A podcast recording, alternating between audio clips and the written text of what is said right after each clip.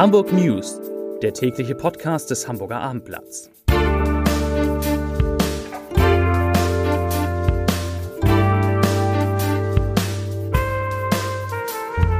Moin, mein Name ist Lars Heider und heute geht es um die Bauarbeiten am Hamburger Flughafen, die neuen Bauarbeiten. Weitere Themen. Der Containerumschlag im Hafen sinkt, die Corona-Pandemie hat vor allem bei jüngeren Mädchen Spätfolgen, was Depressionen angeht und in den Elbvororten sollen Hecken zurückgeschnitten werden und zwar von den Bewohnerinnen und Bewohnern dort. Dazu gleich mehr. Zunächst aber wie immer die Top 3 die drei meistgelesenen Themen und Texte auf abendblatt.de. Auf Platz 3 Immobilien in Hamburg. So einen Hauskauf gab es noch nie. Auf Platz 2 Umgangsrecht. Trauriges Nachspiel für ausgegrenzten Vater. Und auf Platz 1 Erstaunlich. Acht Fälle aus der Praxis. Diese Rechte haben Restaurantgäste. Ist da irgendwas schiefgelaufen in Hamburg?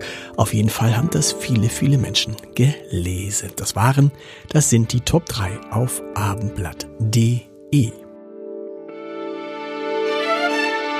Der Containerumschlag im Hamburger Hafen ist im ersten Halbjahr im Vergleich zum Vorjahreszeitraum, also zum ersten Halbjahr 2022, deutlich gesunken.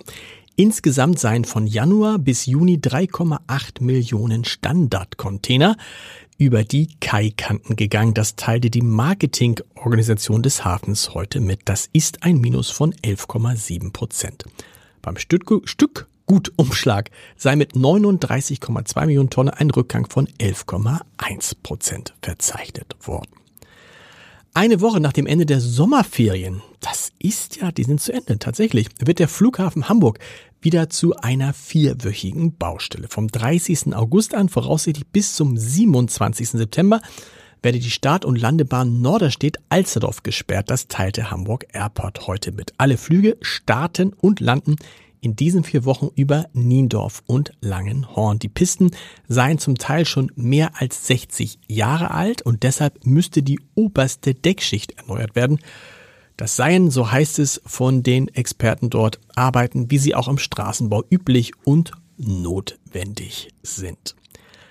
Je älter die Jugendlichen in Hamburg sind, desto besser scheinen sie mit psychischen Belastungen als Folge der Corona-Pandemie umgehen zu können. Und Jungen trifft das, nämlich die psychischen Belastungen, deutlich seltener als Mädchen. Das legen neue Zahlen der DAK nahe, die dem Hamburger Abendblatt vorliegen. Die Krankenkasse hat in einer Studie untersucht, wie viele Jugendliche aufgrund von Depressionen sogar im Krankenhaus behandelt werden mussten. Die älteren Mädchen im Alter von 15 bis 17 Jahren wurden im Jahr 2022 deutlich seltener, minus 41 Prozent, mit Depressionen in einem Krankenhaus behandelt als im Vorjahr. Das war laut DRK der niedrigste Stand seit fünf Jahren. Eine gute Nachricht. Im Gegenzug seien die Klinikbehandlungszahlen bei den 10 bis 14 Jahre alten Mädchen mit Depressionen in Hamburg um 20 Prozent angestiegen, wenn man als Vergleichszeitraum das Jahr 2019 nimmt, also ein Jahr vor der Corona-Pandemie.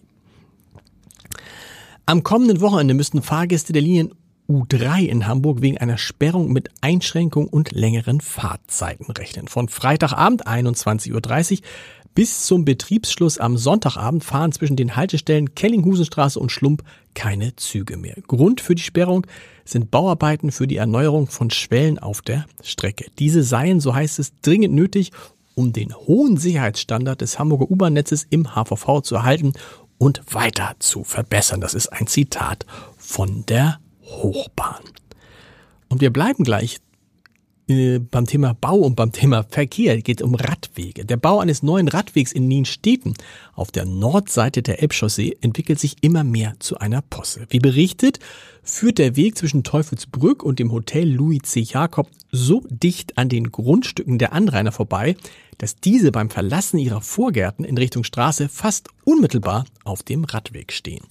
Die für Fußgängerinnen und Fußgänger verbliebene Fläche ist, wenn überhaupt, einen halben Meter breit und damit so schmal, dass man an den meisten Stellen nicht darauf gehen kann. Vor allem, vor allem ältere und in der Mobilität eingeschränkte, Mensch, eingeschränkte Menschen stellt das vor große Probleme. Der Verkehr liegt nämlich auf diesem Abschnitt in der Spitzenzeit bei 1575 bis 1608 Fahrzeugen pro Stunde. Nach Angaben der Verkehrsbehörde ist in diesem Abschnitt jedoch nicht das, der Umbau das Problem, sondern es sind die Hecken der Anrainer. Diese seien zu breit, für die an der entsprechenden Stelle eher schmale Elbchaussee. Und wie die Antworten auf eine schriftliche kleine Anfrage der CDU-Bürgerschaftsabgeordneten Anke Frieling jetzt ergeben haben, will die Behörde nun das Gespräch mit den Anrainern suchen, um eine ungewöhnliche Lösung herbeizuführen, denn die Anrainer sollen ihre Hecken zurückschneiden. Wörtlich heißt es, ich zitiere, in dem benannten Bereich sind öffentliche Straßenverkehrsflächen in einer Breite von rund fünf Metern durch private Hecken überbaut.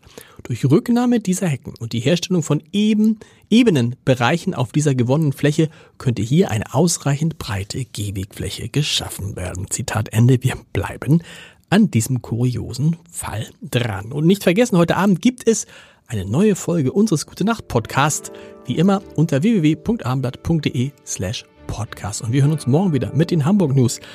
Und bedanke, ich bedanke mich an dieser Stelle äh, bei den vielen, vielen neuen Hörerinnen und Hörern, die wir bekommen haben. Die Zahl der Hörer des, des, der Hamburg News hat sich allein im Sommer um fast 100 Prozent erhöht. Man könnte auch sagen, verdoppelt. Das freut uns sehr. Morgen 17 Uhr gibt es eine neue Folge. Bis dahin. Tschüss.